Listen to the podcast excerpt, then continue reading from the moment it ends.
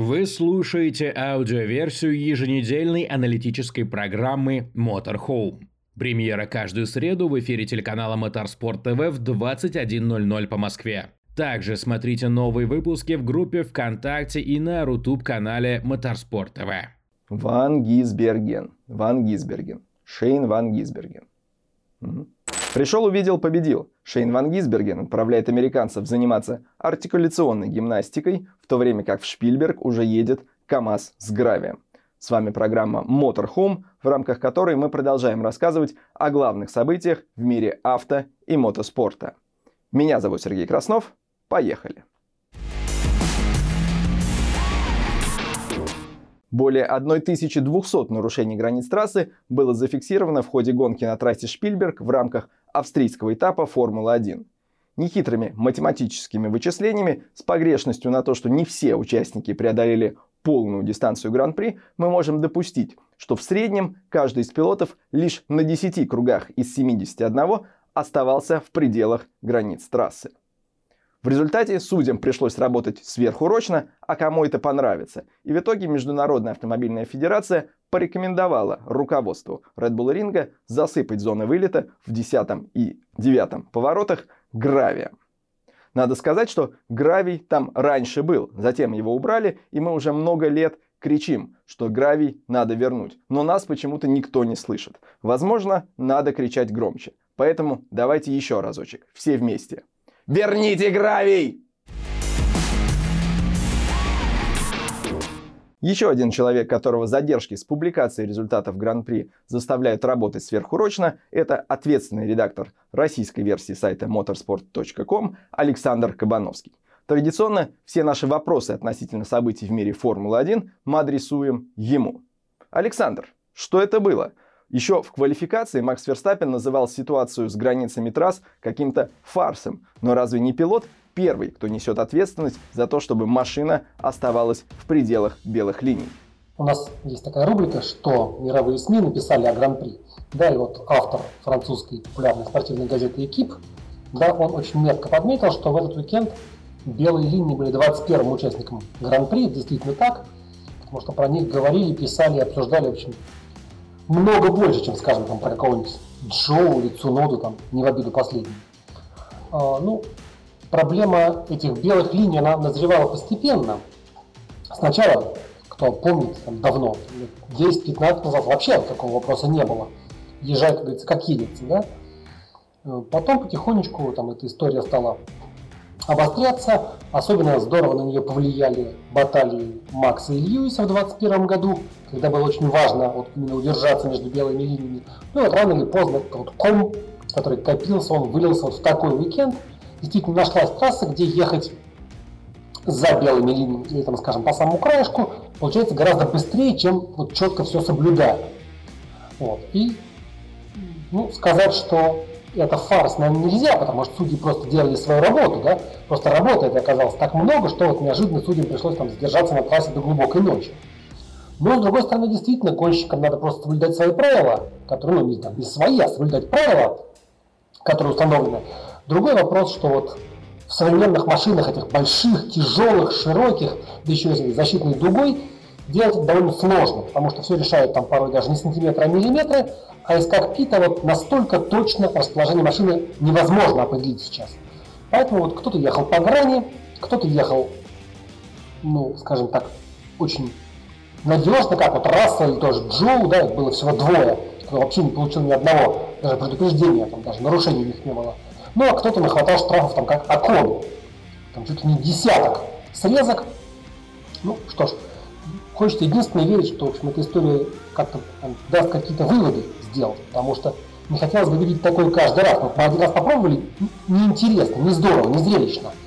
Вот. Стоит, наверное, напомнить, что не так давно в Шпильберге за поребриками были установлены такие большие бетонные, не знаю, асфальтовые какие-то там сосиски, так называемые, да, высокие еще дополнительные поребрики, которые физически не давали машинам так далеко смещаться но их убрали как раз по настоянию команд, потому что команды говорили, что каждый наезд на эту сосиску, это там поломанные детали, треснутое днище, поврежденная переломанная подвеска. Ну вот, они сами требовали отмены. Вот отменили, получилось вот это. Но понятно, что оптимальное решение, конечно, это гравий, но тут вступает в силу некая австрийская такая прижимистость, потому что в Шпильберге принимают и Формулу-1, и Мото Гран-при. Как раз мотоциклистам именно нужен асфальт в этом вот, злополучном месте, 9-10 поворотах. Поэтому надо или каждый раз трассу переделывать туда-обратно, ну, или уговаривать Международную Федерацию автомобильную, да, что и так сойдет. Ну вот в прошлом году после уикенда им сказали, что сделайте гравий, сделайте обязательно гравий. Отказались. Ну вот сдается, что в этот раз точно что-то будет сделано. Сложно сказать, что было бы, если бы Вастон Мартин не подали этот протест, потому что это такая материя умозрительная. Вастон на самом деле всего лишь напомнили судьям, что они должны делать свою работу. Потому что судьи-то они большие мастера, всем указывают, как кто и что должен делать, там, да, и объяснять. Вот. А сами-то они, вообще говоря, те еще трудяги. Ну вот им напомнили, что у них тоже есть работа. Э, редко такое бывает. Без этого довольно сложно сказать. Я все-таки думаю, что не Астон, так кто-то другой, наверное, обратил бы внимание, может быть, там Альфа Ромео та же, у которой Джо уехал безукоризненно. Может быть, Red. Ну, короче говоря, мне кажется все-таки, что вот маловероятно, что все так и осталось бы. А с другой стороны, почему бы нет? Мы знаем, как в спорте, в любом спорте не любят менять результаты уже после финиша. Да, потому что есть известная такая притча, что вот болельщик пришел, там, или зритель, да, посмотрел, увидел, и он не должен с утра в газете читать, что на самом-то деле все было совсем иначе. Поэтому вот эта практика изменения результатов уже после завершения, она, конечно, тоже не очень приятная, но в данном случае действительно сложно сказать, что было бы, но это, собственно, и не важно, потому что уже случилось то, что случилось. Пересмотрели все эти спорные случаи, там долго их играли, там 1200 с лишним по ходу гонки. На самом деле, представьте себе, у нас 20 человек проезжают 70 кругов, да, то есть это, если я правильно понимаю, там сколько, 1400 человек кругов, по сути говоря. Там Хюхенберг сошел, там кто-то отстал на круг, но все равно порядок такой, что вот событие гонщик проехал круг состоялось 1400 раз, а нарушений было 1200. Поскольку там два поворота, 9 и 10, да, то можно себе представить, насколько это все действительно имело массовый характер. То есть практически каждый гонщик, практически на каждом круге ехал там или вот на грани, или за гранью. Так получилось. Э, после штрафов, которых было в изобилии, там 8 пилотов, 12 разных наказаний, э, больше всего выиграла, как неудивительно, да, команда Астон Мартин. Оба ее пилота поднялись вверх на одну строчку, 3 очка дополнительно они получили, и такая же сумма плюс 3 очка у Макларена, потому что у них Норрис поднялся с 5 на 4, а это э, плюс 3 очка сразу. Не бог весь что, конечно, но порой вот в этой средней группе пилотона и одно, и два очка очень даже весомые. А напомню, что по итогам сезона в Кубке конструкторов каждая позиция там это 10 миллионов долларов. Да, вот может решиться даже и за счет этого, скажем, протеста. Почему нет? В конце концов, борьба у Мерседеса и Астона действительно идет за каждое очко. А раскатившийся Макларен, может быть, чуть догонит Альпин благодаря этому там когда-нибудь позже. Ну, а сказать, что там кто-то массово проиграл, нет, но больше всех потерял Феррари, да, потому что Сайнс потерял как раз вот те самые практически все очки, которые соперники подобрали, ну и одно очко еще отобрали у Пьера Гасли. С доминированием Red Bull все понятно. Хочется поговорить о чем-то хорошем. Есть ли те, кто приятно удивил в ходе австрийского этапа Формулы-1? Да, на удивление позитивный в Австрии показал себя команда Макларен. У них был всего один комплект доработанных деталей. Уже в четверг стало понятно, что эти доработки ну, если уж так прямо называть вещи своими именами, то это просто скопированные решения Red Bull и Aston Martin. Но копировать у лидеров Формулы 1 никогда не было зазорно. В Макларене, в общем, очень сложный прошли путь за последние там, 9-10 месяцев, там, несколько раз переделывая свою машину радикально. Ну и в итоге решили не искать добра от добра и взяли то, что точно работает. И оно у Норрис сработало прекрасно. Две очень сильные квалификации, оба раза в четверке сильнейших – Субботний спринт, к сожалению, Ландо Норрису испортили пилота Red Bull. В отчаянном сражении вынудили его экстренно тормозить. У Норриса перешел мотор в режим экстренного такого состояния, когда важно, чтобы он вообще не заглох, и соперники уехали вперед. Ну а в воскресенье Ланда Норрис был на удивление хорош и уступил только гонщикам Феррари и Bull, стал пятым, ну и поднялся на четвертое место после штрафа Сайнца. То есть вот у Макларена несомненный прогресс. Очень хочется посмотреть, что у них получится в Сильверстоуне, когда будет уже два комплекта вот этих новых деталей.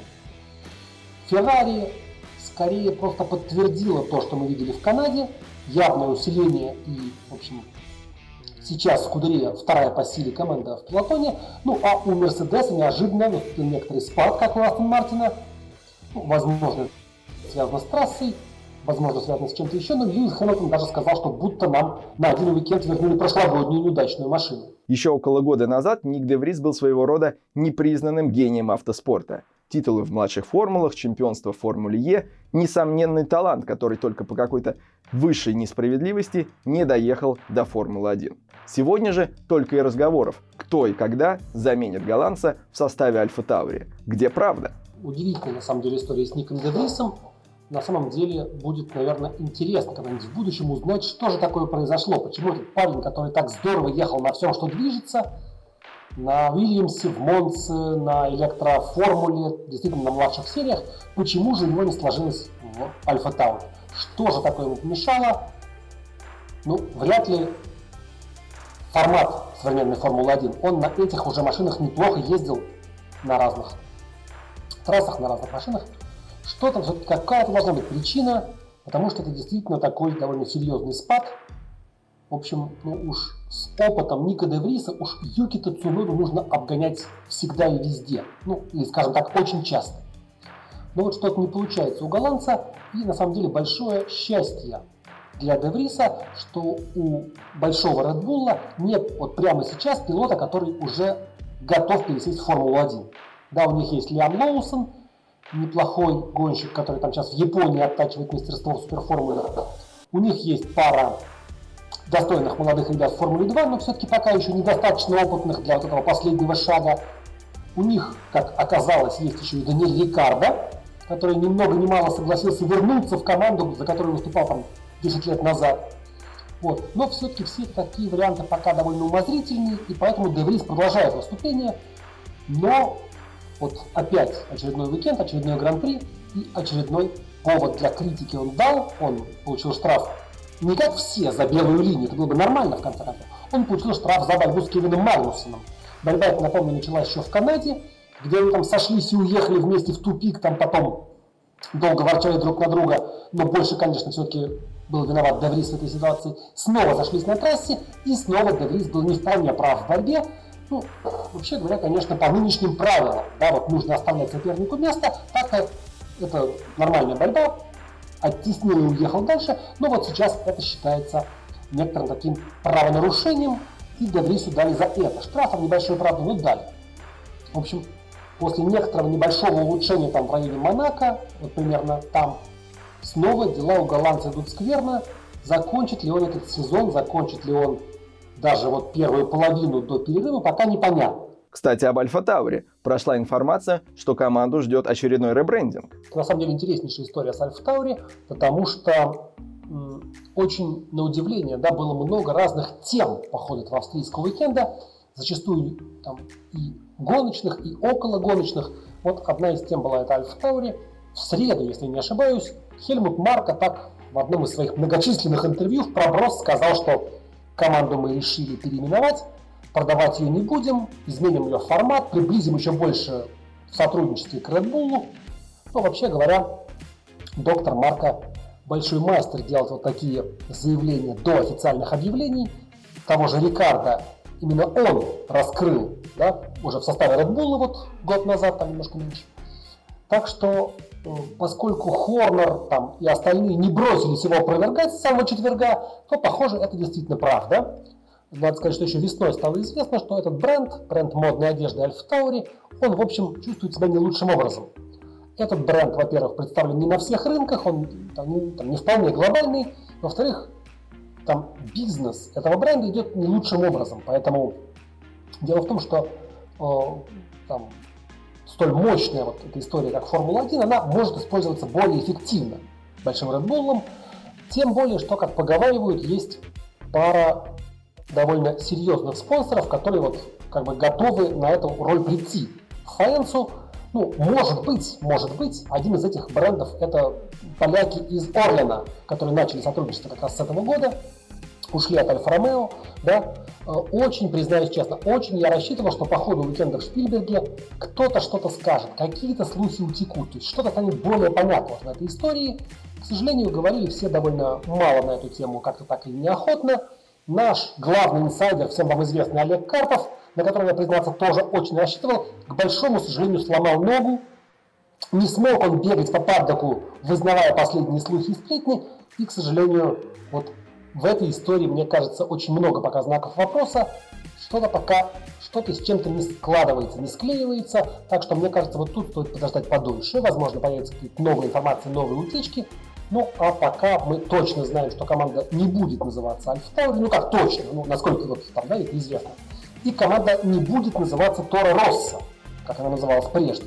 То есть это будет именно какая-то спонсорская история, с кем, как, в каком формате, пока непонятно, но можно говорить, что это вся будет история под зонтиком, под куполом большого Red Bull. Продолжают кипеть страсти вокруг технического регламента 2026 года.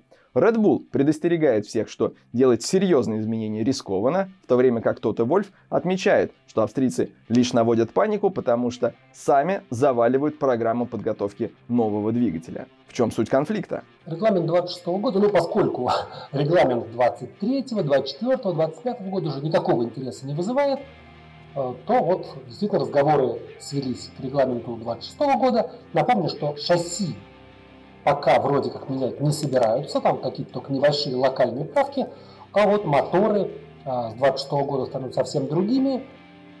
Правила, в общем, были написаны таким образом, чтобы привлечь новых производителей. Это удалось, пришла Audi, Honda решила вернуться, Ford, это немножко другая история, но будет и бренд Ford в чемпионате. В общем, это все в плане маркетинга, в плане там всех финансовых историй, корпоративных историй, очень такая важная тема. Ну и безотносительно вообще любых тем, то есть склоки, подколки, вот эти вот взаимные упреки там и так далее между Red Bull, Мерседесом, ну еще и в недавнем прошлом Феррари, это такая просто вот часть пейзажа Формулы 1. Это все последние годы было, наверняка и будет. С появлением Маранелла Фредерика Вассера как-то так Скудери немножко самоудалилась. Возможно, у них действительно сейчас другие цели, другие задачи. Но вот эти дуэты Марка Вольф и Хорнер Вольф, это прям вот классика раз классика. Собственно, им не важно, на какую тему доказывать, что друг другу, да, что вот обратная сторона противоположная не права. Это может быть что угодно. Лимит бюджетов, границы трассы, контракт, я не знаю, Карлоса Сайнса, что угодно. То есть, когда Вольф, Марк или Хорнер там делают какое-то заявление, такое ощущение, что срабатывает триггер у противоположной стороны, и сразу там начинается заявление, что там вот, да он не понимает, не знает, не учитывает только ради себя. То есть это такая история, вообще говоря, к регламенту она отношения не имеет. Это такие вот скорее там личностные отношения. Но действительно, в общем, Хорнер сказал, что важно, то есть, как всегда, Хорнер сказал, в общем, правильную вещь, что важно помнить, что у нас все-таки шоу, да, что мы не должны там, жертвовать зрелищностью, что надо думать там, о болельщиках, а о том, как мы будем выглядеть на телеэкранах. Вольф, конечно, во всем этом услышал главное, что Хорнер боится, что их мотор будет неудачным, плохим, медленным, там, маломощным, который они без Хонды делают первый, да, там, в Милтон Кинси. И поэтому он призывает к изменениям. Ну, во-первых, стоит сказать, что новый моторный регламент, ну или, строго говоря, регламент на силовые установки, он согласовывался очень долгое время. Он уже согласован, он уже там, по сути, утвержден. Что-то в нем радикально менять уже точно просто не выйдет, потому что, ну, как бы все подписались уже на то, что есть. Там, а локальные правки, ну, они всегда возможны. Мы знаем там тысячу примеров, но, скорее всего, как всегда, правда посередине. Потому что важно помнить и про зрелищность, важно помнить про равенство сил, но тут есть такой тревожный знак, что Макс Ферстаппен сказал недавно, что он опасается, что вот в этих новых моторах будет настолько велика разница в мощности, что это станет определяющим фактором. А так быть не должно, сказал нам чемпион мира. Ну, как немножко, может быть, забыв из истории, что мощные моторы это всегда была такая важная составляющая успеха. Сейчас, правда, Силы во многом выровнялись, но это как бы такая немножечко отчасти искусственная, отчасти подогнанная составляющая тоже, потому что все понимают, что никто не должен быть далеко впереди, и никто не должен быть далеко позади. Это сейчас все понимают, а в 2014 году не понимали, потому что тогда Мерседес построил уникальный мотор, который просто от всех уезжал там, на всех машинах, и у них самих, даже Уильямса и так далее. То есть, короче говоря, это такая очередная многоступенчатая, многослойная история, где у каждого своя правда, где каждый хочет добиться своего преимущества. Ничего нового, короче говоря, Формула-1 живет и продолжает жить, находя все новые и новые темы для обсуждения. Прошедшие выходные американская гоночная серия NASCAR проводила свою первую гонку в истории на трассе, проложенной по улицам Чикаго. Как водится, на дорожную трассу приехало большое количество приглашенных звезд. Одна из них – новозеландец Шейн Ван Гисберген. Тот самый Шейн, который трижды становился чемпионом австралийских суперкаров, брал титул в GT World Challenge, побеждал в гонке 12 часов Баттерста, дважды выигрывал главную гонку Австралии 1000 километров Баттерста, выступал в чемпионате мира по ралли. Тот самый Шейн, которого мы видели в соревнованиях по виртуальному ралли-кроссу на Motorsport TV, кто отвечал одной заранее подготовленной фразой на любой вопрос в ходе пресс-конференции, когда обиделся на серию, и тот самый Шейн, кто на утро после победы в гонке тысячи километров Баттерста был обязан появиться в эфире одной из телепрограмм и сделал это, но был так плох, что поздоровался и ушел, заставив отдуваться за двоих своего партнера по экипажу Гарта Тандера. И это лишь часть достижений Шейна. Теперь к ней можно добавить и победу в первой же гонке в старшем дивизионе NASCAR. Мы не устаем повторять, Шейн Ван Гисберген – одна из ярчайших звезд автоспорта в мире. В прошедшие выходные пристальное внимание было приковано к бельгийской трассе Спа-Франкоршам. Подробно про гонку 24 часа СПА мы поговорим в нашем следующем выпуске. Тем более, что там, как и в случае с Лиманом, по ходу уикенда было сделано много важных заявлений, которые определяют развитие категории GT3 на годы вперед. Но, к сожалению, внимание к себе события в СПА привлекли и по другой причине. В результате аварии в ходе гонки Формулы Regional погиб 18-летний голландский гонщик Дилана Вандхоф. Обстоятельства аварии уж очень сильно напоминали аварию Антуана Юбера. От лица Motorsport TV мы выражаем соболезнования родным, близким и партнерам Дилана Вандхофа. Еще одна серьезная авария, к счастью, без последствий, произошла в Америке в ходе уикенда Индикар на трассе Мидогая. На машине Симона Пажино отказали тормоза, француз после кульбита в гравии смог самостоятельно покинуть автомобиль, но до гонки медики его не допустили, за рулем его заменил Конор Дейли. Ну а победу в гонке одержал испанец Алекс Палоу и продолжает лидировать в чемпионате. В ближайшие выходные возобновляется чемпионат мира по гонкам на выносливость WEC.